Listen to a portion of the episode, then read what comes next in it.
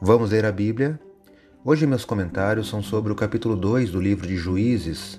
Sou o professor Décio Henrique Franco e este podcast segue o projeto Revivados por Sua Palavra, da leitura diária de um capítulo da Bíblia. No capítulo 2 há o relato de Deus repreendendo os israelitas e a descrição da morte de Josué. Também há o estabelecimento dos juízes para liderarem o povo. Destaco os versículos 18 e 19 do capítulo 2 de Juízes, que leio na Bíblia na versão Nova Almeida atualizada. Acompanhe.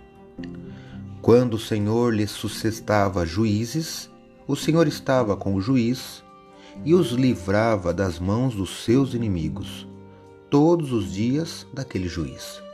Porque o Senhor se compadecia deles, ante os seus gemidos, por causa dos que os afligiam e oprimiam mas quando o juiz morria, eles voltavam a viver como antes e se tornavam piores do que os seus pais, seguindo outros deuses, servindo-os e adorando-os.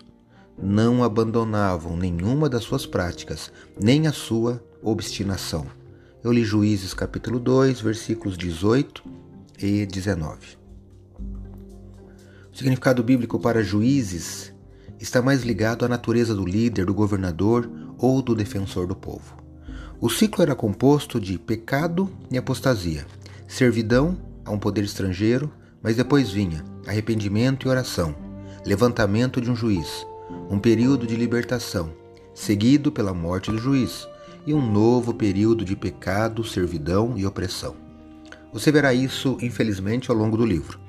Além da teimosia e apostasia daquele povo, na qual muitas vezes também agimos de forma parecida, eu quero destacar do texto que li a parte que diz que, eu vou abrir aspas aqui, ó, o Senhor se compadecia deles e de seu gemido. Que impressionante, queridos. Deus agia em favor de seu povo.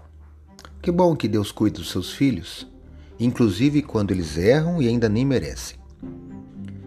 Aos pais que me ouvem agora, eu não posso deixar de cumprimentá-los. Hoje é Dia dos Pais, um feliz Dia dos Pais. Que bom que nós temos a Deus como um pai justo, mas que também cuida de seus filhos. Hoje, leia Juízes capítulo 2. Esse foi mais um episódio diário desse projeto de leitura da Bíblia apresentado por mim, Décio Henrique Franco.